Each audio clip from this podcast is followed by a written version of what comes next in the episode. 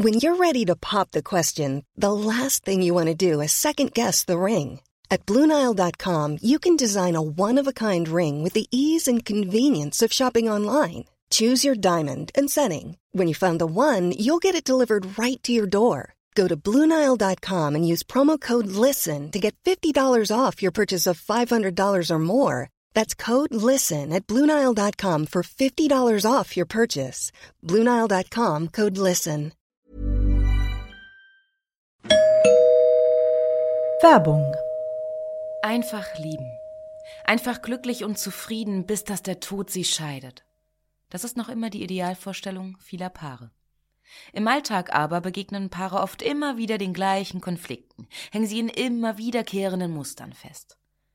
Die Paartherapeutin Anna Wilitzki zeigt, wie Paare diese Konflikte erkennen und lösen können. Ihr Hörbuch Einfach lieben ist dabei äußerst unterhaltsam und fundiert und zeigt an vielen Beispielen aus Wilitzkis Praxisalltag, wie eine gute Liebesbeziehung gelingen und der Zauber vom Anfang der Beziehung neu belebt werden kann. Das Hörbuch erscheint als Download und im Streaming bei Argon Balance und als Buch im Rowold Verlag. Werbung Ende.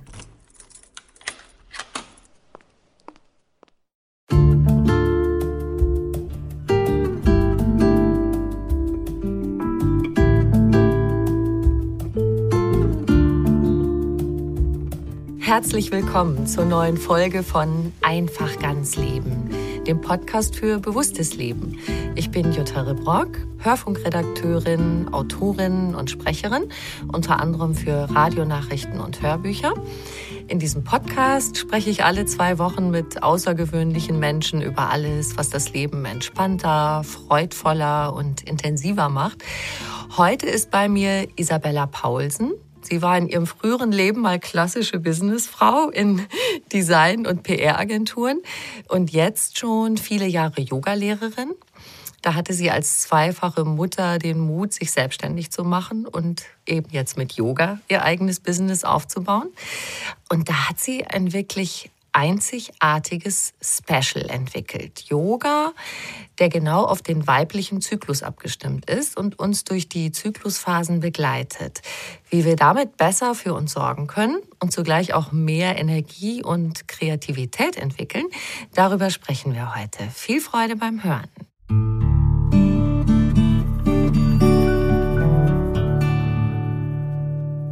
Liebe Isabella, herzlich willkommen.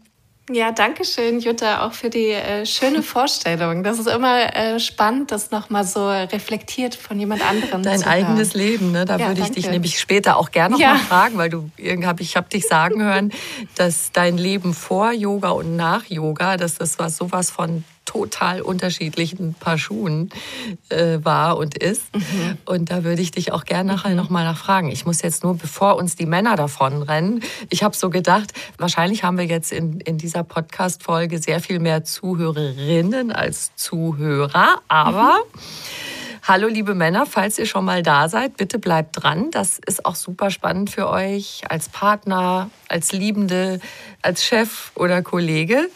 Isabella, ich denke, mit mehr Verständnis für und auch mit mehr Wissen über den weiblichen Zyklus kann zwischen Frauen und Männern, egal jetzt in welcher Art von Beziehung, also privat oder beruflich, einiges besser laufen, oder? Auf jeden Fall. Also wirklich auf jeden Fall. Ähm, äh, ich merke das immer wieder in meinen Workshops äh, danach, ähm, auch wie die, also die Frauen mehr Mitgefühl für sich entwickeln, für ihre äh, Freundinnen ähm, oder äh, mit, menstruierenden Mitmenschen. Und das äh, fließt natürlich dann auch immer in die Partnerschaften. Und ähm, das ist auch ein Mitgefühl, was wir füreinander entwickeln. Und es macht wirklich das Leben deutlich leichter und angenehmer und auch vielleicht so ein bisschen äh, undramatisch. Ist das vielleicht auch ein gutes Ah. Wort? Ähm, ja. Da würde ich gerne gleich einhaken, wie du das meinst mit diesem undramatisch. Ähm, also es, ich kann primär für mich sprechen. Ich denke aber, dass ich für viele menstruierende Menschen und Frauen spreche, wenn ich sage, dass die Beziehung zum eigenen Zyklus eher für viele von uns äh, problematisch ist und das äh, durch auch kulturelle Erzählungen natürlich geprägt ist. Also dass wir äh, auch die bildliche Darstellung, also wir sehen, wenn wir eine Frau sehen, die die Hände auf dem Bauch hat und das Gesicht verzerrt, dann mhm. wissen wir gleich, ach, das ist eine Frau, die ihre Tage hat. Oder auch äh, dieses äh, klassische in ähm, vielleicht dem einen oder anderen Streit, äh, das man hört, so, oh mein Gott, kriegst du etwa wieder ja. deine Tage? Und ähm, dieses, dass wir irgendwie gelernt haben, das ist etwas ähm, Negatives. Und wir haben irgendwie auch die Schmerzen, die dazugehören und ähm, ja, vielleicht auch das Leid, dann, was dann durch die Schmerzen kommt, einfach normalisiert. Wir haben mhm. das akzeptiert und das gehört halt irgendwie dazu. Da gibt es sicherlich auch kulturelle Erzählungen, die dazugehören. Ähm, ähm, oder religiöse meinetwegen, aber das äh, ist manchmal auch so ganz unbewusst schon als junges Mädchen da oder ähm, ja, wenn, wenn man seine Mutter auch leiden sieht in der Zeit und ich glaube, wir tun uns damit keinen Gefallen, diese Erzählung weiterzuerzählen, sondern es ist wirklich Zeit dafür, den Blick darauf ähm, auch zu ändern, was da passiert. Dass es, also für mich persönlich war der Zyklus und die Menstruation immer etwas, was mich geschwächt hat oder wo ich das Gefühl hatte, das ist ein Nachteil, das zu haben. Und wenn wir aber verstehen, dass es kein Nachteil ist, sondern vielleicht sogar ein Vorteil oder einfach auch ein ganz großer Teil, mit dem wir im Einklang leben können. Und das, womit wir aufgewachsen sind, ist eher primär, dass wir gegen den Strom schwimmen oder dass wir das nicht haben möchten. Und dieser ganze Widerstand, glaube ich, damit tun wir uns keinen mhm. Gefallen. Ja, und wir Frauen haben das ja im Grunde jahrzehntelang geradezu gefeiert, dass wir jetzt Möglichkeit mhm. haben, dass die Menstruation uns so in Anführungszeichen nicht mehr behindert. Ja, also mit Tampons kann man mhm. knappe Höschen tragen und schwimmen gehen und Sport machen. Viele empfinden das auch als Freiheit, alles tun zu können, egal wo wir jetzt gerade in unserem Zyklus sind. Aber du ermutigst ja dazu zu sagen, nee, mach's, guck mal auf deinen Zyklus und richte dein Tun auch nach dem Zyklus aus. Was gewinnen mhm. wir damit?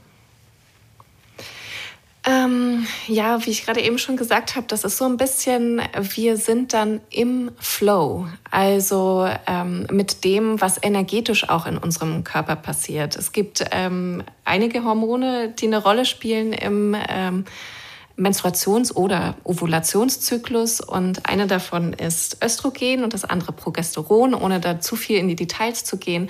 Und die bringen auch unterschiedliche Qualitäten mit. Unser ähm, ich glaube, wir tun uns auch keinen Gefallen damit, dass wir immer glauben, der, dieser Zyklus hat nur irgendwas mit unserer Gebärmutter zu tun und vielleicht den Eierstöcken und ist irgendwo da unten im Becken, sondern es ist äh, mittlerweile kann man ähm, Östrogen- und Progesteronrezeptoren im ganzen Körper, im Gewebe, im Gehirn nachweisen. Und das bedeutet einfach, dass der ganze Körper auf diese Hormonschwankungen oder Hormonwellen reagiert. Und wenn wir dann, es gibt auch diesen äh, Spruch, den man öfter mal liest in den sozialen Medien, I can do everything, you can do bleeding. Und das ist ja auch, also das ist das, worauf wir stolz sind und das ist auch vollkommen in Ordnung, ähm, dass wir das so empfinden. Ich glaube auch, wenn man vielleicht noch so 20 ist, so bis 30, ähm, kann man auch noch eine ganze Menge ähm, schaffen äh, ich glaube aber dann äh, vielleicht mit den ersten Kindern oder wenn man auch keine Kinder hat, so ab Mitte 30, Ende 30 fängt man an zu merken, okay, vielleicht der Zyklus wird auch lauter. Also wir spüren diese Schwankungen vielleicht mhm. sogar mehr und merken auch, da sind uns energetisch vielleicht auch ähm, Grenzen gesetzt. Und ja, ähm, dementsprechend, wenn wir uns mit diesen ähm, Zyklusphasen bewegen, tun wir uns einfach einen größeren Gefallen. Das ist, ähm, ja, ähm, wenn wir das nicht tun, wäre das, als wenn wir zum Beispiel unseren Tag- und Nachtrhythmus aushebeln. Also wenn wir tagsüber schlafen und abends arbeiten, das kann oder ganz lange arbeiten, das kann man mal für eine kurze Weile, aber nicht auf Dauer. Und ähm, somit tun wir so uns, uns sozusagen damit ähm, keinen großen Gefallen, ähm, sozusagen keine Ruhephasen mit, äh, mit einzuplanen. Mhm. Und du sagst ja, und ich bin wirklich total gespannt darauf, was du darüber erzählst, dass der Zyklus ja eigentlich eine Superpower ist. Ich habe eben schon die Männer angesprochen. Hier wird es auch wieder für Kollegen und Arbeitgeber und Arbeitgeberinnen interessant. Äh, und natürlich für uns selbst als berufstätige Frauen. Du sagst, ähm, wenn wir bei der Arbeit die verschiedenen Phasen von unserem Zyklus berücksichtigen und dies an unserem Arbeitsplatz auch unterstützt wird, dann sind wir kreativer und leistungsfähiger, ausgeglichener und zufriedener und melden uns auch seltener krank. Wie ist da der Zusammenhang? ja, das ist natürlich äh, ein wenig weit aus dem äh, Fenster gelehnt, gerade dass wir, aber es ist im Prinzip schon so, dass wir ähm, es kommt auch immer natürlich auf die Art der Arbeit drauf an, ähm, wo, das, äh, wo das dann möglich ist, sich darauf einzulassen. Aber es ist schon so, dass zum Beispiel, ähm, wenn Östrogen nach der Menstruation anfängt zu steigen im Körper, dann habe ich ja auch schon gesagt, das ähm, Gehirn reagiert auch mit darauf. Es ist, ähm, wir haben, wir bekommen mehr Energie und viele spüren das auch so nach der Menstruation so, boah, jetzt ähm, kann ich, äh, kann ich Dinge wieder anpacken und ähm, es ist oft auch so, dass diese, die Follikelphase, also die erste Phase nach der Menstruation und die Ovulation, ich nenne das auch die stillen Phasen des Zyklus, weil hier schaffen wir eigentlich total viel. Wir wollen nach außen gehen, wir wollen uns mit anderen Leuten verbinden. Multitasking fällt uns leicht und es ist eben auch durch diese hormonellen Schwankungen unterstützt. Und dann fällt es uns natürlich auch total leicht, hier ähm, die Ärmel hochzukrempeln und alles zu schaffen. Und nach der Ovulation, nach dem Eisprung, ist aber ein, anderen, ein anderes Hormon dominant, und zwar Progesteron. Wenn alles gut gelaufen ist, und das sind so ein bisschen so wie Gegenspieler, kann man sich die vorstellen, und die brauchen auch einander und die brauchen wir auch für unsere Gesundheit. Und Progesteron ist eher ähm, ein, das wird so schön auch als Entspannungshormon mhm. genannt. Jetzt sind viele, die sagen, so nach dem Einsprung bin ich aber nicht entspannt. Das ist auch so, dass das eher die Phase ist, wo ähm, ja, PMS hochkommt. Da kommt auch nochmal, das ist vielleicht wie so ein wie so ein Zeugnis so ein bisschen, ähm, äh, wie gut wir uns um uns selbst gekümmert haben in den Phasen vorher und wie gut wir uns ernährt haben. Und eigentlich ist sozusagen Progesteron etwas, was uns entspannt und ähm, ja, wie nach einer guten langen Meditation. So fühlt man sich ähm, auf Progesteron, heißt es. Und da in der Phase haben wir dann einfach andere Stärken. Wenn wir uns, und dann natürlich in der Menstruation ist der Körper wirklich, das ist eine energetisch kostspielige Phase, sag ich mal so. Da ist der Körper damit beschäftigt, ähm, die Gebärmutterschleimhaut abzustoßen. Und es ist wirklich eine Arbeit. Also es ist nicht es passiert, glaube ich, nur während der Menstruation, dass der Körper seine Ressourcen hergibt und loslässt. Sonst versucht man ja für, fürs Überleben eher alles mhm. so am Platz zu halten. Und ähm, wir tun gut, im Fluss dieser Dinge mitzulaufen. Und wie gesagt, wenn wir uns an den ersten Phasen, die östrogendominant sind, messen, dann wird natürlich die ähm, Luteal- oder PMS-Phase und die Menstruation, äh, da ist man fast zum Scheitern verurteilt, weil man sich dann an so einem Level von Energie misst, was der Körper einfach wirklich nicht hat. Und ähm, wenn wir anfangen, damit auch in den, äh, so im Einklang zu leben, und das bedeutet ja auch so ein gewisses, also so ein bisschen auch Dinge loszulassen. Also ich habe auch gelernt, ich merke auch, dass ich zum Beispiel in der PMS-Phase sehr deutlich rigoroser wäre, werde und gar nicht mehr so großzügig bin mit meiner Energie, sondern ähm, öfter Nein sage zu Dingen, mir das auch leichter fällt und ich weiß noch, dass es am Anfang mir auch schwer gefallen ist, mir Ruhe zu erlauben während der Menstruation, weil wir in einer Gesellschaft manchmal leben, wo man das Gefühl hat, wenn ich jetzt einen Gang zurückschalte oder mich entspanne oder nicht mein Tempo mache, dann verliere ich was oder dann werde ich überholt von anderen. Und ich glaube aber, also meine eigene Erfahrung und auch die Erfahrung der Schülerinnen, die ich begleite, ist, dass wenn wir die Zeit uns nehmen, während der Menstruation uns zu entspannen und uns gut um uns selbst zu kümmern, das ist manchmal mehr und manchmal weniger möglich, aber dass wir dann auch wieder mehr Kraft haben und sowieso also wie so ein Neustart zurückkehren können ähm, und dadurch einfach länger, also ja, das so ein bisschen so ein langlebigeres Energiekonzept mhm. ist. Vielleicht kann man das so sagen. Du hast ja eben gesagt, es kommt natürlich darauf an, in welchem Beruf man arbeitet. Und das ist vielleicht nicht überall möglich, das zu berücksichtigen. Könnten wir das hinkriegen, das an einem Beispiel mal zu entwickeln? weil ich finde es äh, spannend. Du hast ja diese Phasen, die du jetzt schon beschrieben hast, die heißen in deinem schönen Schaubild, was du dazu hast. Also Phase 1 Winter, Phase 2 Frühling, dann 3 Sommer, 4 Herbst. Und dann beschreibst du das von der seelischen und körperlichen Situationen so. Einmal in sich gehen, Projekte überdenken, dann die nächste Phase analytisch, Organisationsfähigkeit, dass das dann stärker im Vordergrund steht. Dann hohe Produktivität und Umsetzung und dann nochmal kritisches Auge und Projekte voranbringen. Wird uns das gelingen, mhm. das jetzt bei einem bestimmten Berufsbild mal beispielhaft zu erklären? Mm. Also ich kann es sehr gut an meinem eigenen ähm, Beispiel erklären.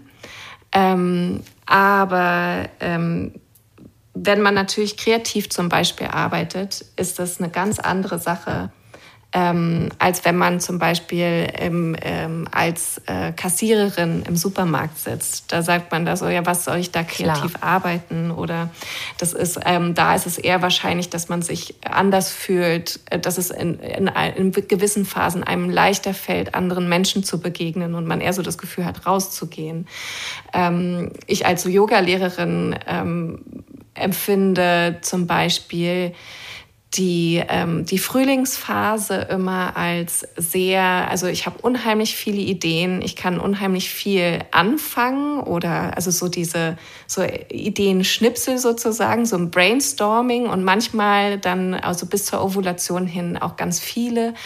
Ähm, ja, ähm, also so ganz viele Projekte auf einmal anfangen. Ähm, und ich weiß auch, dass ich zum Beispiel während der Ovulation fällt es mir unheimlich leicht, ähm, ähm, Workshops zu halten. Und alles, was dazugehört, das ist meistens auch ein sehr großer organisatorischer Aufwand. Deswegen versuche ich auch Workshops eher in, während meiner Ovulation zu halten.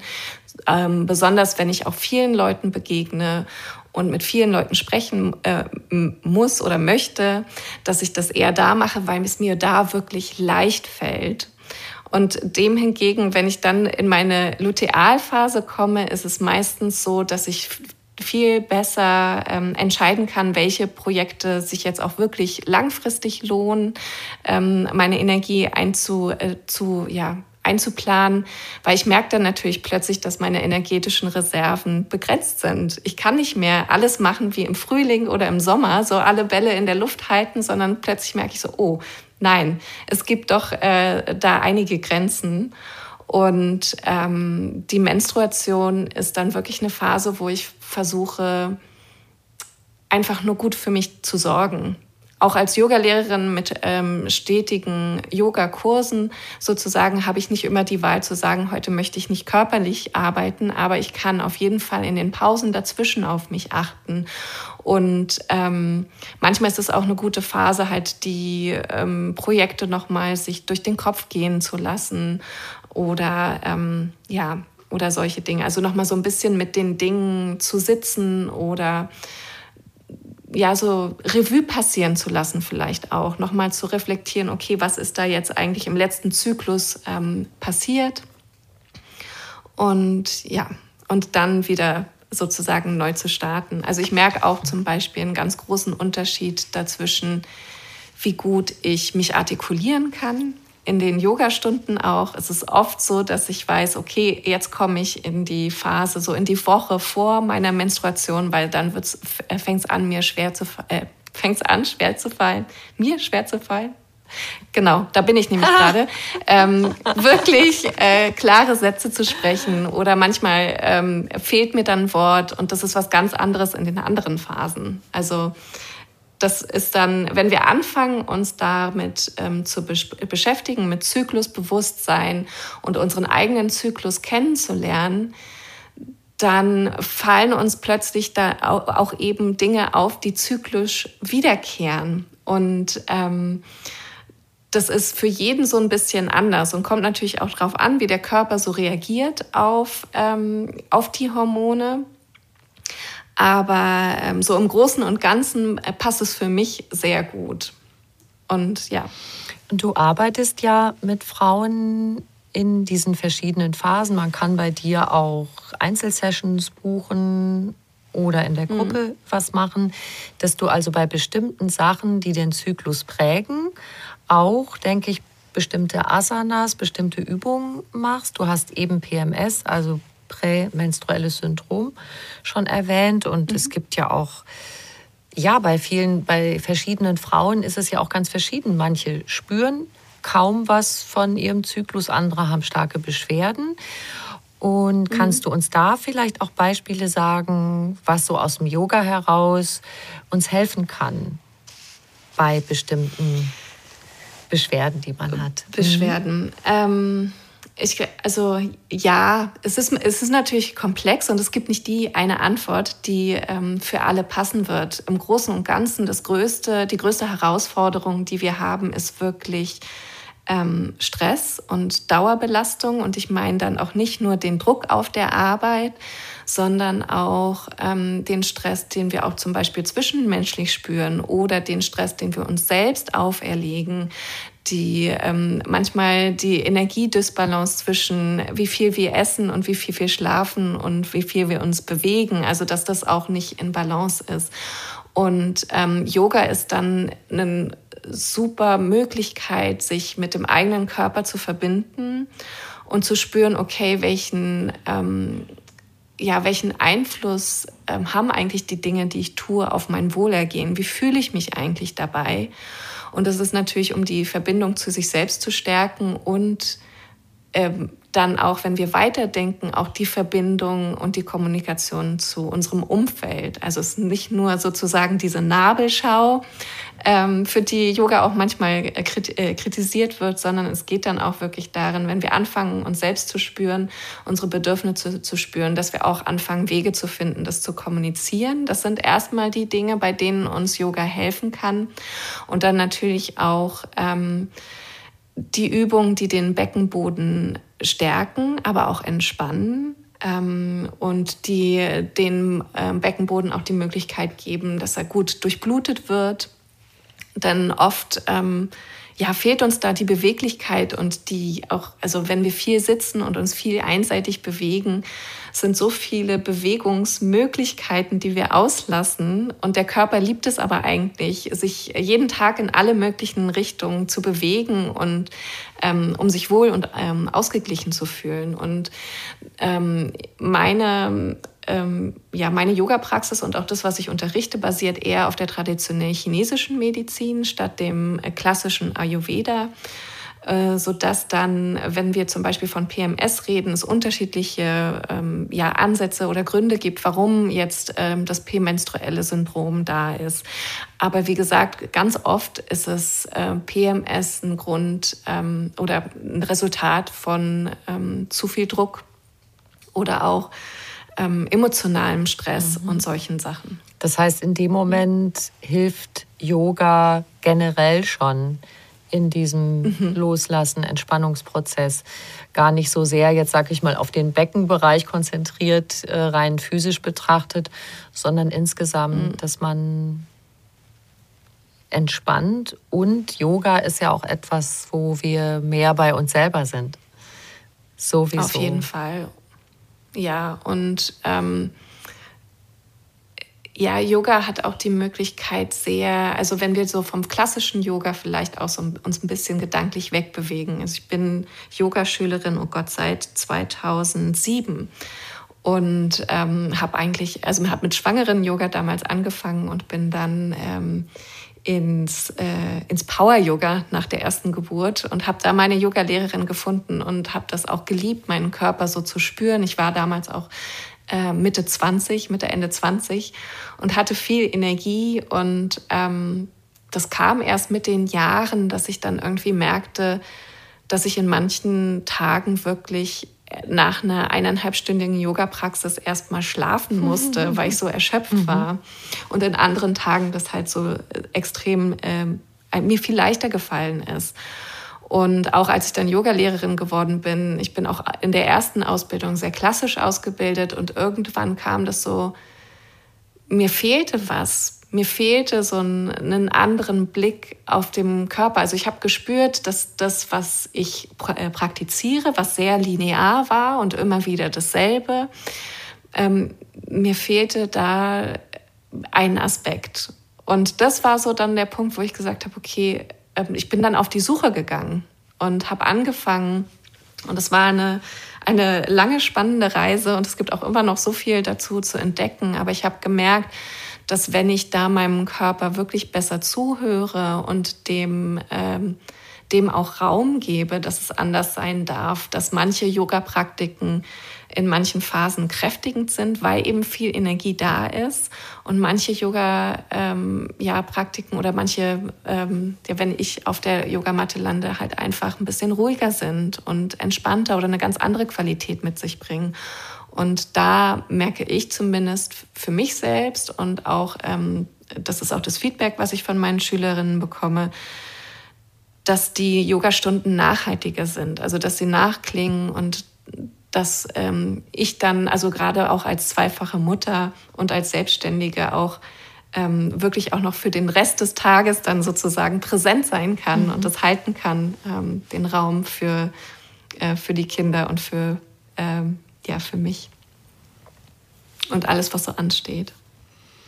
Und du hast ähm, auf deiner Website, habe ich natürlich geschaut, da hast du auch verschiedene Beschwerden, die verschiedene Frauen so haben können im Zusammenhang mit dem Zyklus. Also PMS haben wir angesprochen, ähm, aber du erwähnst da auch das PCO-Syndrom, Endometriose, Unfruchtbarkeit, also ein ganz schön weites Feld, wo mhm. du sagst, denke ich, dass wir durch Yoga das positiv beeinflussen können, oder?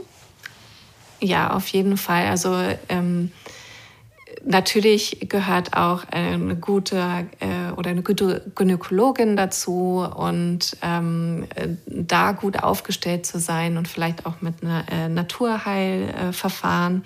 Aber Yoga ist, wie gesagt, eine sehr gute Praxis, die zum Beispiel bei Endometriose auch schmerzlindernd wirken kann, dadurch, dass diese Endometrioseherde sich ja im, im Bauchraum ähm, ausbreiten, entstehen auch manchmal so ähm, ich weiß jetzt gar nicht, wie das heißt, aber so Verwachsungen oder der äh, Körper wird fester und ähm, an den Stellen oder es entstehen Narben und Narbengewebe und da tut es dem Körper gut, sich zu bewegen und das äh, geschmeidig zu halten auch und solche Sachen.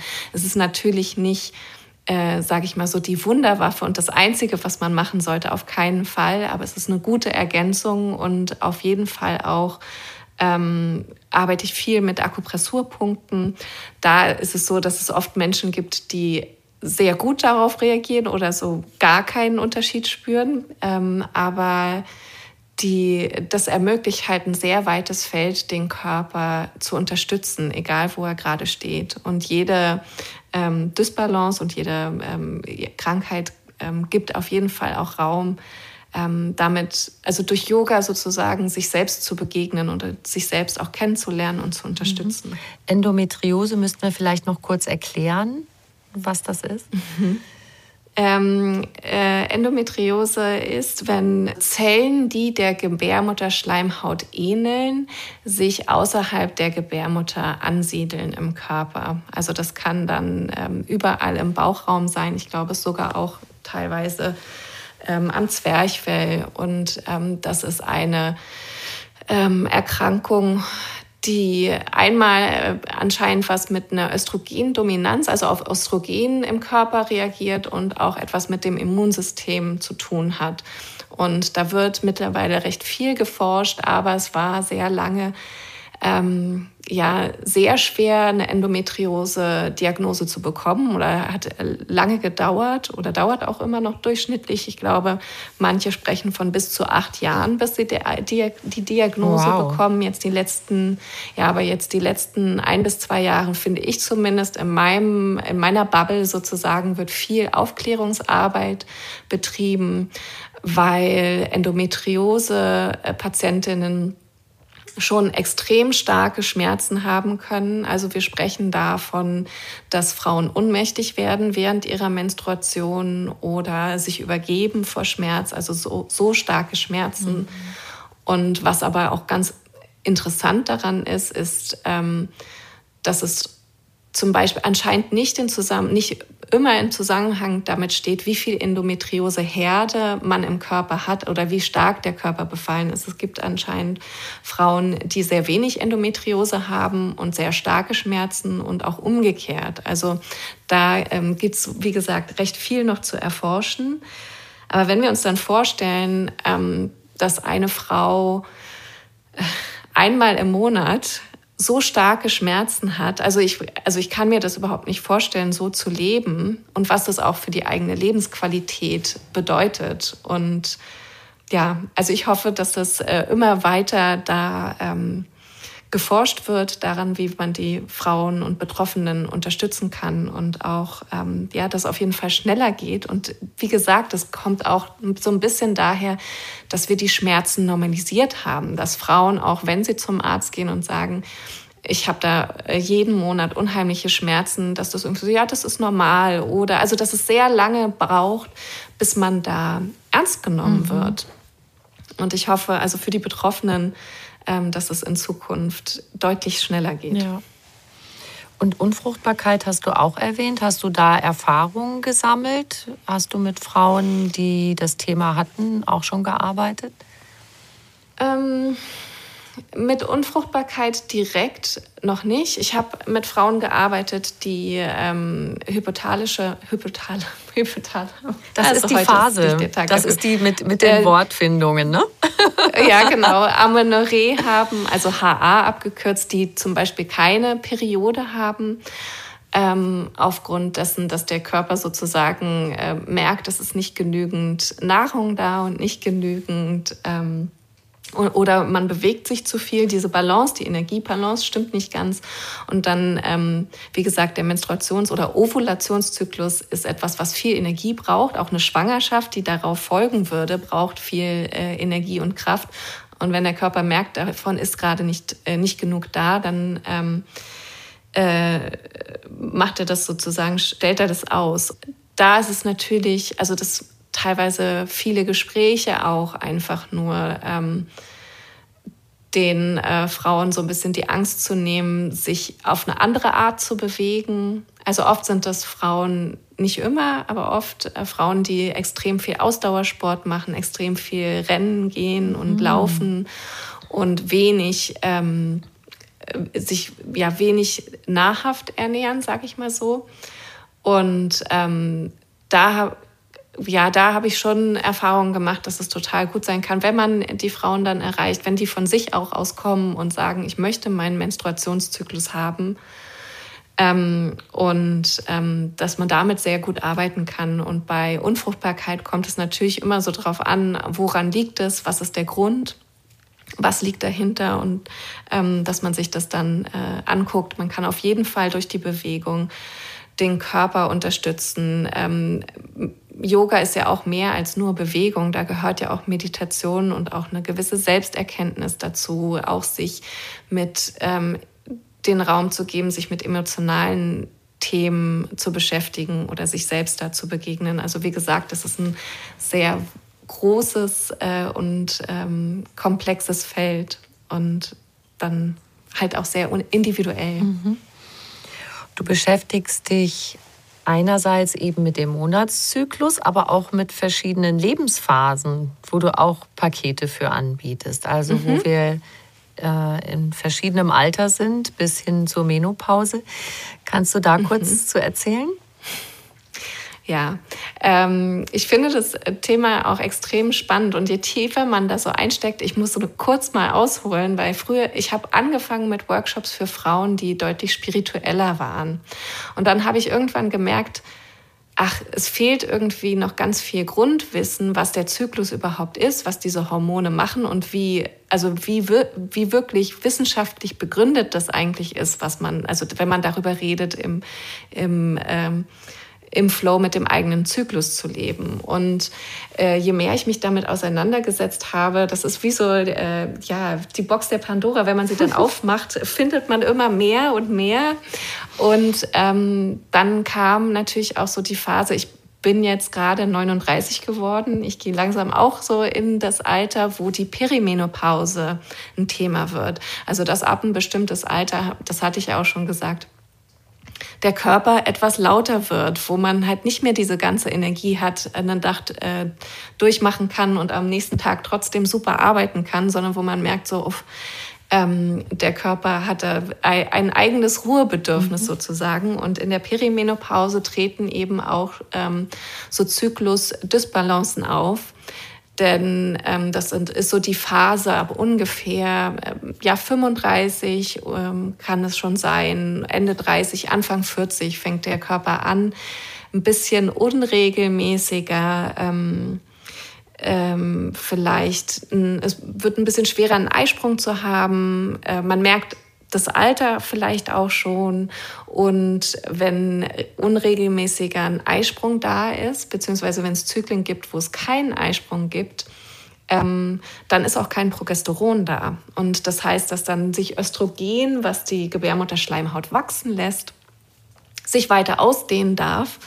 Und wenn kein ähm, kein Eisprung da ist, dann sagt der Körper irgendwann so, Gott, stopp, ähm, wir müssen das Ganze jetzt abbrechen und dann ähm, bekommt man halt eine Blutung und oft sind dann, wenn es ein sehr östrogen-dominanter Zyklus war und das nicht äh, balanciert wurde mit äh, Progesteron mit der, durch den Eisprung, sind es dann Blutungen, die sehr stark sind und auch sehr schmerzhaft. Und ähm, das sind natürlich Dinge, wo man dem Körper auch versuchen kann, ähm, durch Yoga zu unterstützen und auf jeden Fall wirkt Yoga auch äh, schmerzlindernd, bis zu einem gewissen Grad natürlich. Und das, ähm, ja, sozusagen, dass das äh, ganz interessant ist, weil wenn wir an Menopause oder Wechseljahre denken, ist das, was, was wir denken oft, dass es dann kein Östrogen gibt. Aber am Anfang, in der Perimenopause, also in der, am Anfang der Wechseljahre sind, das ist es sogar eher so, dass es viel Östrogen gibt und zu wenig Progesteron. Und ähm, das eben auch unterschiedliche Wehwehchen oder Disbalancen mit sich führt, die man ganz gut ähm, ja, unterstützen kann durch Yoga und Meditation. Und ähm, ja, und dann, äh, wenn es Zeit ist für die Wechseljahre, dann ist es wirklich so, dass Östrogen auch mitsinkt und das ist eine riesige Veränderung für den Körper. Und da habe ich gerade letztes Wochenende eine Weiterbildung gemacht. Die Symptome, die auftreten in der Phase, sind Phasen, also es ist sozusagen eine Lebensphase. Also es wird irgendwann ein Ende haben, das Symptom, aber das kann bis zu sieben Jahre äh, ein Symptom sein. Und für jemand, der zum Beispiel Schlafstörungen hat, ähm, ist sieben Jahre schon eine sehr lange Zeit. Also ich, also ich weiß, ich hatte zwei, habe zwei Kinder gekriegt. Ähm, ich glaube, da lernt man das erste Mal, was so Schlafmangel mhm. ausmacht, äh, wie es einem dann so psychisch und seelisch geht. Wenn ich das äh, mir dann vorstelle, sieben Jahre zu haben, da denke ich so, boah, ja, nee, das ähm, ich glaube, da tut man sich einen Gefallen, sich auch da eine gute Unterstützung zu holen ähm, und auch gut äh, aufgeklärt zu sein, was das eigentlich im Körper bedeutet, welche Optionen ich eigentlich habe, mich zu unterstützen. Ähm, ich habe gehört, 20 oder gelernt, 20 Prozent der Frauen haben keine Beschwerden in den Wechseljahren. Und ich weiß, alle sitzen da und so, oh bitte, bitte, bitte, lass mich eine der 20 Prozent sein. ähm, aber dass man dann eben auch weiß, wenn das nicht der Fall ist, wie kann ich mich unterstützen? Was passiert hier eigentlich auch gerade? Weil es am Anfang kann sich das durchaus anfühlen, vielleicht ähm, ja, als wenn sich der Körper, als wenn sich der Körper selbstständig macht oder man fängt mhm. an, vergesslich zu werden und solche Sachen. Also gar nicht so Dinge, wo man denkt, das hat jetzt was mit meinem Zyklus zu tun. Und ähm, macht sich dann Sorgen. Ja ne?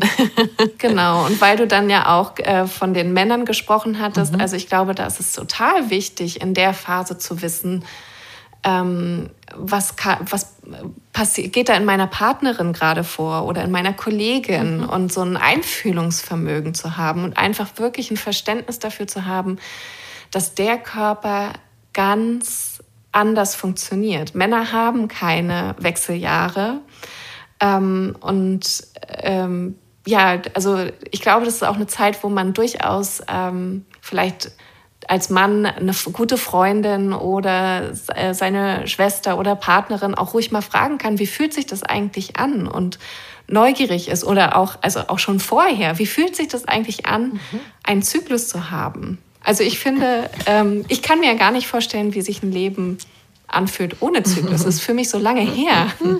ähm, ja. ja.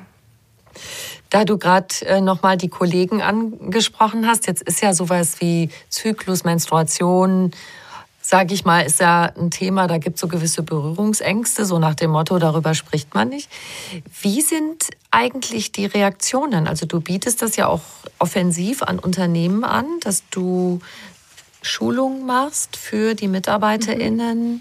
dass sie diese ihre Zyklusphasen kennenlernen und auch dass die Chefetage äh, vielleicht mal lernt, wenn sie entsprechend diesen Phasen ihre MitarbeiterInnen arbeiten lassen, dass sie selber auch mehr davon haben.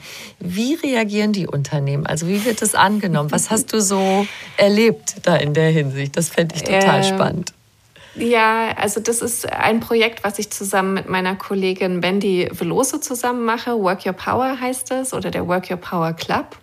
Und da haben wir jetzt Anfang des Jahres uns auch äh, selbstständig mitgemacht. Also Mandy war bei einem meiner Workshops dabei und kam danach auf mich zu und meinte, mich beschäftigt das Thema schon äh, so lange und ich habe dann nach deinem Workshop angefangen, darauf zu achten und wirklich einen riesen Unterschied gemerkt. Und sie meinte, wir müssen das unbedingt machen. Wir müssen ähm, den Menschen im unternehmerischen Sinn auch ähm, ja, oder im Kontext, Umfeld ähm, darauf hinweisen. Und das ist auch kommunikativ eine große Herausforderung. Ja, weil die meisten Entscheider und Chefs Männer sind und die, die es betrifft, sind aber die Mitarbeiterinnen und die Frauen. Und man kommt viel leichter ähm, an die Frauen ran. Und also, wenn die ein, natürliches Interesse dafür haben, zum Beispiel in ihrer Freizeit sich weiterzubilden, als das ähm, sozusagen über die Chefetage zu machen. Und das ist schon, es kommt natürlich auch total darauf an, ähm, wie, ich würde mal nicht, mal nicht mal sagen, in welcher Branche, aber wie offen ähm, die Männer dafür sind.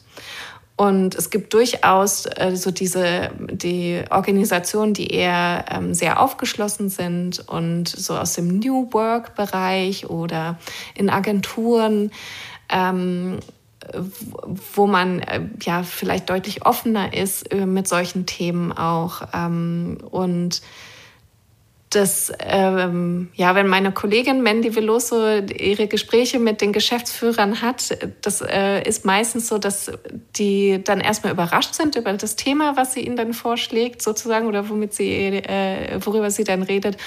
Und ähm, da ist dann aber auch eine Neugier da und auch ähm, meistens so, ach so, ach ja. und ähm, ja, also es ist immer bei den äh, Chefs äh, viel Neugier und ähm, gab auch einige, die gefragt haben, ob sie denn dann vielleicht auch so ein bisschen Infos darüber bekommen können, welche mhm. Phase was bedeutet und ähm, es gibt auch wissenschaftliche Studien darüber, dass, ähm, dass es Phasen gibt, in denen ähm, zyklische Menschen Feedback, besser durch Feedback lernen und dann gibt es Phasen, wo sie besser durch eigene Fehler lernen und solche Sachen. Also es ist total interessant. Weil ich erlebe natürlich äh, das auf meine Art und dadurch, dass ich sehr als Selbstständige sehr frei meine Zeit ähm, einteilen kann, ist es natürlich, kann ich locker in meinem eigenen Zyklus arbeiten. Und Mandy war damals noch äh, in Agenturen, die ähm, ist äh, Artdirektorin in äh, der Werbebranche gewesen oder immer noch, ähm, aber nicht mehr als Festangestellte und hat es sozusagen in der Agentur ausprobiert und meinte, es hat äh, die Beziehung zu ihren Kollegen verbessert, weil sie deutlicher sagen konnte, was sie brauchte und was sie nicht brauchte. Die äh, Beziehung zu sich selbst, also was kann ich eigentlich heute leisten und wie geht es mir damit? Und ähm, ja, also sie hat es als sehr, sehr positiv erlebt. Und dann seid ihr auch inzwischen, äh, weil das, da seid ihr ja noch ein relativ junges Unternehmen mit diesem Zweig, aber seid ihr dann mhm. schon jetzt in einigen Unternehmen gewesen? Habt ihr schon mal Erfahrung gesammelt oder ist das noch so mehr in der Anbahnungsphase? Das ist in der Anbahnungsphase, in dem, äh, dass man anfängt darüber zu sprechen. Es war ja jetzt auch ähm, durch die Pandemie bedingt, ja. ähm, glaube ich, ein sehr, sehr schwieriges äh, eineinhalb Jahre für bisher für die Unternehmen. Und ähm, ja, es ist mehr, mehr so ein Anbahnen, die Idee pitchen, die Möglichkeit geben und auch ähm, Wege zu finden, eben äh, Geschäftsführer, also Männer auch für das Thema äh, mhm. zu begeistern. Und ähm, ich kann, also mhm.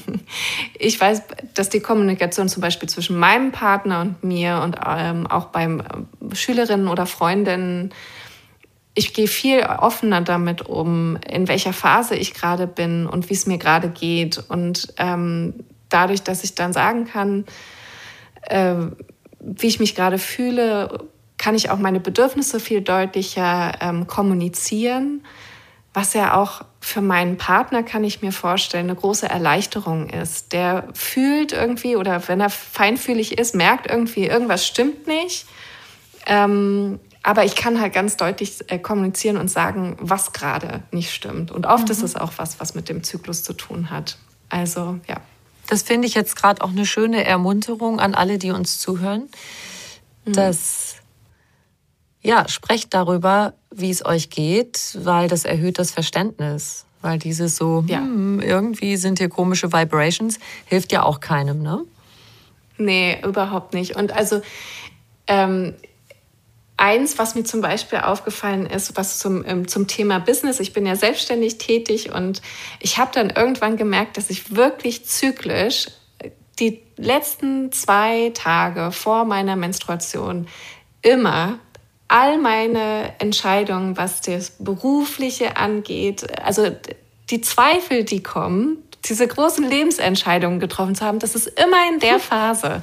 In den anderen und das ich konnte, ich habe dann gemerkt, so das erste Mal so Moment mal, in welcher Phase bin ich denn? Ah, okay, gut, ja, kann sein, ähm, dass ich hier so ein bisschen äh, dunkler werde oder dass die sehr kritisch bin mit mir selbst. Ähm, und dann das nächste Mal, als es so war, habe ich wieder geguckt, das ist, das ist ja verrückt, das ist dieselbe Phase. Und seitdem ich das weiß, gehe ich auch anders mit mir selbst um, wenn dieser innere Kritiker sozusagen kommt, dass ich weiß, okay, heute fühlt sich das so an oder jetzt gerade fühlt sich das so an, aber ich weiß, wenn ich dem Zeit gebe, dass es wirklich in zwei, drei Tagen wieder ganz anders ist und ich einen ganz anderen Blick habe. Und es ist wirklich, also bisher immer so gewesen, ähm, dass es nur ganz kurzweilig war. Was? Und schon alleine das zu wissen. Was eine Erleichterung. Hilft. Ganz genau. Total. Also dieses, es geht vorbei. Ich weiß schon, mhm. ah, da seid ihr wieder okay, ihr Selbstzweifel. Mhm.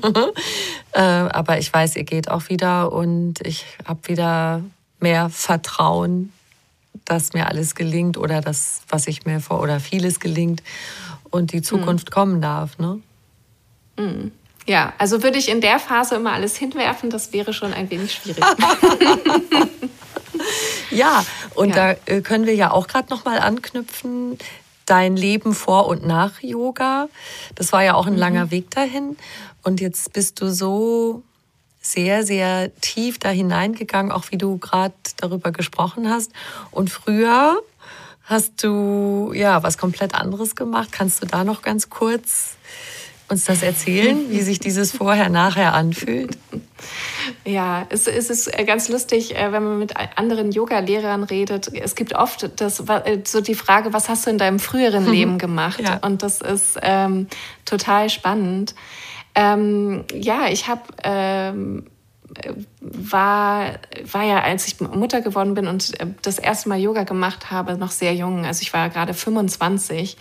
Aber ähm, ich habe äh, studiert BWL, Technik und Design in Schweden und das war auch wirklich so sehr auf äh, eine Karriere bedacht und habe auch ähm, dann in Designagenturen gearbeitet, auch nach den Geburten meiner äh, zwei Kinder weitergearbeitet, auch als Office Managerin und als Assistentin der Geschäftsführung ähm, in der Wirtschaft sozusagen, also in Werbefilmproduktionen und in PR-Agenturen. Also ich habe da äh, so in kleineren Unternehmen gearbeitet, aber ähm, ja, in der Wirtschaft sozusagen gearbeitet. Jetzt fühlt sich das manchmal so ein bisschen wie so eine ganz andere Welt mhm. an. Mhm. Ähm, und habe natürlich auch meinen, meinen eigenen, äh, ja, darf sehr viel selbst bestimmen, was mir ganz gut tut. Ich weiß, dass nicht jeder damit so glücklich ist.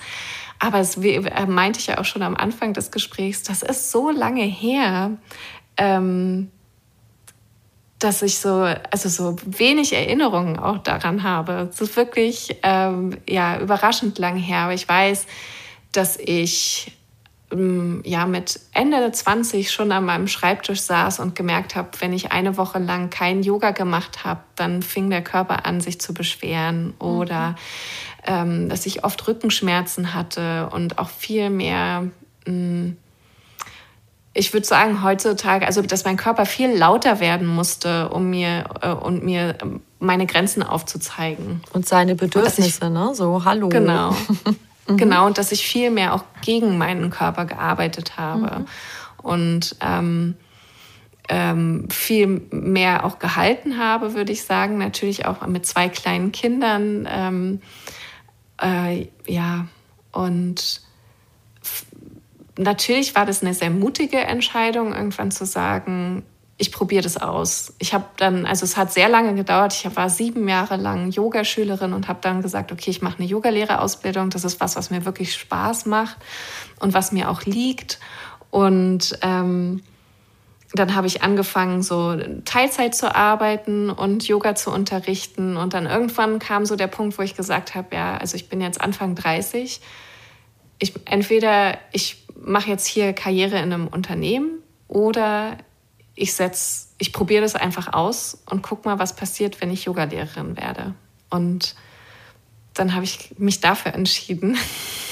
Ja, toll, herzlichen Glückwunsch. Und du musst ja auch dann trotzdem diese Fähigkeiten vereinen, dass mhm. du das Yoga, den Yoga, man darf ja beides sagen, ne? das und den mhm. Yoga, ähm, dass du da so kenntnisreich geworden bist und andererseits musst du auch mit Zahlen umgehen und, und genau. dein Geschäft führen. Ne?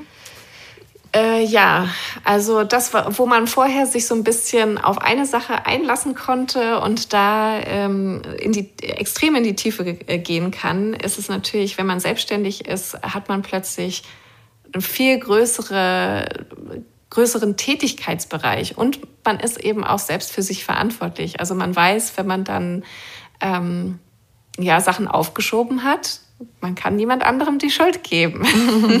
also ähm, das ist aber durchaus, also wie gesagt, für, für mich ist es äh, eine spannende Sache und auch so eine Balance zu finden, auch gerade, also ähm, ich habe erlebt in meinem ähm, Leben vor Yoga oder im beruflichen Alltag, dass Kinder haben ähm, mir nicht immer gut getan hat. Also dass das dann so gesehen wurde, so äh, äh, ja du arbeitest ja eh nur Teilzeit oder du hast ja Kinder oder das weil man Teilzeit arbeitet dann nicht bei den wichtigen Meeting, die, Meetings, die nachmittags oder abends angesetzt wurden, da sein konnte. Ähm, und das ist halt das Thema Mutter sein und Kinder haben ist halt für mich jetzt kein Thema, sondern ich kann arbeiten und muss nämlich deswegen zumindest jemand anderem gegenüber nicht schlecht fühlen. Mhm. Und ähm, ich weiß schon, das ist eine große, äh, ja, sage ich mal, Herausforderung, ähm, zu arbeiten und Kinder zu haben. Und ähm, ich bin auch hm, lebe auch getrennt, also bin alleinerziehend zu einem gewissen Teil ähm, und lebe in der Fernbeziehung. Also bin ich auch wirklich mit meinen Kindern alleine, wenn sie mhm. bei mir sind. Mhm.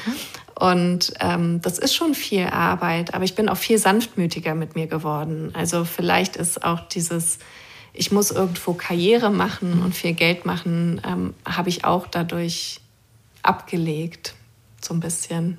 Ja, dass mir wichtiger ist, ähm, ja, den Job zu machen, den ich wirklich liebe und in dem ich gut bin und da lerne ich auch immer wieder was dazu. Man lernt dann natürlich auch über Kommunikation. Man lernt dann auch was darüber, wie man sich darstellt, wie man Webseiten programmiert. Ähm, die ganze Technik, die jetzt die letzten eineinhalb Jahre auch äh, dazu gehört hat. Und ähm, genau, solche Dinge eben auch. Also es ist äh, auch sehr spannend, ja.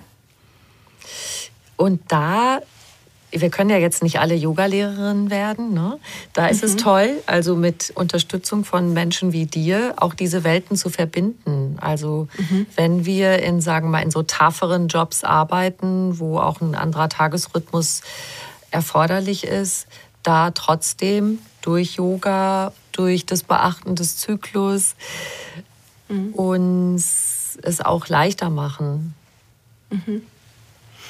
Auf jeden Fall. Also ähm, wie gesagt, dieses äh, I can do everything, you can do bleeding. Also das ist halt, wir tun uns einen größeren Gefallen dabei, damit äh, auch so langfristig auf die Gesundheit gesehen. Also wenn wir uns auch die Zahlen angucken, was so ein Burnout bedeutet mhm. und wie viele junge ähm, Frauen auch schon im Burnout landen. Ähm, ich denke, das ist schon, wenn man, wenn wir anfangen, eben unsere Grenzen zu erkennen und auch ähm, ausdrücken können. Ich, ich sehe das so oft in den Yogastunden, dass viele ähm, auch gar nicht verbunden sind mit dem eigenen Körper. Mhm. Dass wenn man die fragt, wo fühlst du das denn, dass da gar keine, äh, am Anfang erstmal so, ich habe keine Ahnung. Also dass da auch die, die Verbindung zu sich selbst fehlt. Und mhm. äh, wenn wir die stärken, ähm, klar, dass man dann auch mal sagen kann in einem, äh, äh ja, in einem Job, diese Woche ist es okay, auch wenn es schwierig ist, ähm, wenn ich Fehler mache zum Beispiel oder wenn ich mich beim Podcast verspreche, weil ich kann einfach Mitgefühl mit mir selber haben. Ja. Es ist halt einfach so, es gehört zu mir dazu. Es muss nicht perfekt sein. Es ist natürlich schwierig ähm, für Frauen, sage ich mal so, die zum Beispiel ständig Präsentationen halten müssen, die immer on top sein, mhm. also so immer top sein müssen, weil es mit Kunden ist, weil es um eine Menge Geld geht. Und da ist natürlich die Hoffnung, dass wenn wir anfangen, darüber zu reden und nicht nur die Frauen, sondern auch die Männer oder alle Menschen ein Grundverständnis von zyklischem Sein haben und wie sich das anfühlt, zyklisch zu sein, dass es natürlich viel mehr Sinn macht, vielleicht eine Mitarbeiterin ähm, oder einen Mitarbeiter zu fördern, der gerade ähm, in der Ovulation ist und dann eine Präsentation machen zu lassen oder dass man dann halt Verständnis dafür hat, dass es nicht, ähm, nicht genauso glänzt wie sonst. Mhm. Also, solch, also dass es erstmal vielleicht darum geht, ein Bewusstsein zu schaffen und dann vielleicht sogar ähm, ein bisschen mehr auch in die organisatorische Richtung geht. Wie organisieren wir uns als Gemeinschaft, sodass wir zyklische Menschen unterstützen können und zyklische Menschen uns unterstützen können. Und das erinnert mich noch an etwas, was du mal gesagt hast, sinngemäß, dass du dir wünschst, dass Yoga sich so in die Gesellschaft hinein immer mehr ausbreitet und so verschiedenste Räume sozusagen yogisiert werden. ähm, ja, ähm, ich weiß gar nicht, ob ich das äh, heute noch genauso mit Yoga sagen würde. Mhm. Ähm, ich glaube, ich würde Achtsamkeit eher sagen. Mhm. Also, dass es eine Achtsamkeit, äh, ein Mitgefühl ist und ähm, ja, eine Verbindung zu sich selbst. Ähm, mittlerweile, also meine Lebenserfahrung spielt ja da auch mit, ein bisschen mit rein. Es gibt, gab auch so einen Punkt ähm, in meiner Yoga-Praxis, wo ich gemerkt habe, dass ich beim Yoga immer wieder mir Energie hole, die dann aber im Alltag sofort verpufft. Also mhm. das Yoga sozusagen wie das war, wo ich meinen Stecker in die Steckdose gesteckt habe und dann war ich aber kaum raus und oder vielleicht zwei Tage später oder weiß ich nicht. Also dass ich so das Gefühl hatte, so warum kann ich das, was ich da auch auf der Yogamatte erlebe an Verbundenheit, an, ich darf hier so sein, wie ich bin, warum kann ich das nicht auch nach draußen tragen? Und ich glaube, ähm, dass es vielen Menschen so geht, dass die erleben, in dem Raum fühle ich mich wohl. Also ich glaube, es ist auch kein Zufall, dass es so mittlerweile so viele Yoga-LehrerInnen gibt äh, oder Menschen, die es dahin zieht, ähm, weil es schon ein Raum ist, äh, ja, wo man, man selbst und auch so, so vollständig man selbst sein darf. Und das ist natürlich, dass ähm, ich glaube schon, dass es uns dient, wenn wir als Gesellschaft auch vielleicht ein bisschen mehr dahin kommen, ähm, uns in Achtsamkeit üben und in Mitgefühl. Und das bedeutet eben auch, dass wir mit uns selber fühlen und uns selbst auch mit Achtsamkeit begegnen. Und dafür ist ähm, die Yoga-Praxis oder eine Achtsamkeitspraxis, ähm, da gibt es ja mittlerweile auch sehr viel, ähm, glaube ich, eine sehr gute Unterstützung. Mhm. Und dass wir dann nicht das Gefühl haben, das, was wir gerade aufgeladen haben, ist gleich schon wieder verpufft. Also dass wir diese Art von Achtsamkeit in den Alltag, an den Arbeitsplatz, in das Zusammensein mit anderen Menschen, Kolleginnen mit hineintragen. Genau, und durch diese, also durch das, diesen, diese eigene Praxis, das auf der eigenen Matte ankommen, sich bewegen, ähm, sich selbst und den Raum um sich herum auch beobachten. Also was löst so das aus, wenn ich in einem Yoga-Raum bin und mit anderen zusammen bin? Das ist ja auch immer sehr interessante Dynamiken übrigens. Aber ähm, ich glaube, das gibt die Möglichkeit, also für, zumindest für mich, da sind mehr Aha-Erlebnisse. Und dann habe ich auch zum Beispiel gemerkt, okay, ich kann, ich, mir fehlen die Tools, das auszudrücken, was in mir vorgeht oder das auszudrücken auf eine Art, dass es bei meinem Gegenüber ankommt. Und dann ähm, habe ich angefangen, mich mit gewaltfreier Kommunikation auseinanderzusetzen. Und ähm, das hat sich auch weitergetragen in andere Dinge und ähm, das hat natürlich, also äh, ich glaube, das alleine, dieser Impuls ähm, öffnet auch noch mal ganz viel. Also, dass wir selbst reflektieren können, selbst noch mal, auch noch mal auf der Yogamatte Dinge sacken lassen können. Mhm. Und ähm, ja, genau. Und das dann uns so, so ein bisschen sozusagen weiterführt. Mhm. Isabella, du klingst auf jeden Fall so, als hast du dein Glück gefunden mit äh, deinem Dasein als Yogalehrerin. Ich sage das deshalb, ja.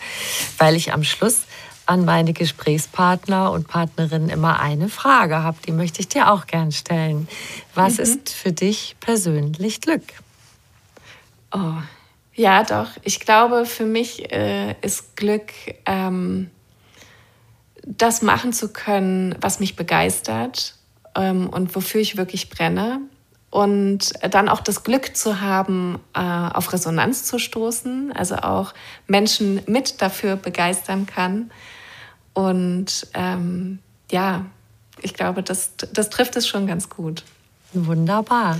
Ich danke dir sehr für das schöne Gespräch, ja, liebe Isabelle.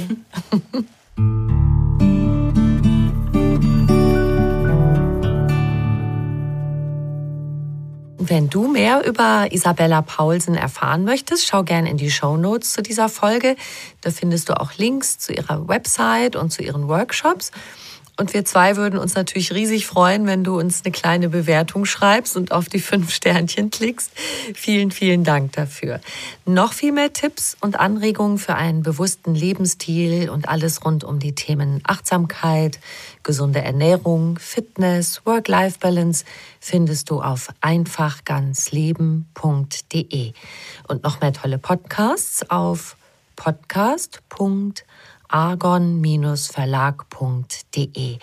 Diesen Podcast kannst du überall hören, wo es Podcasts gibt und dort auch kostenlos abonnieren. Alle zwei Wochen gibt es eine neue Folge und ich freue mich, wenn du wieder dabei bist. Ciao.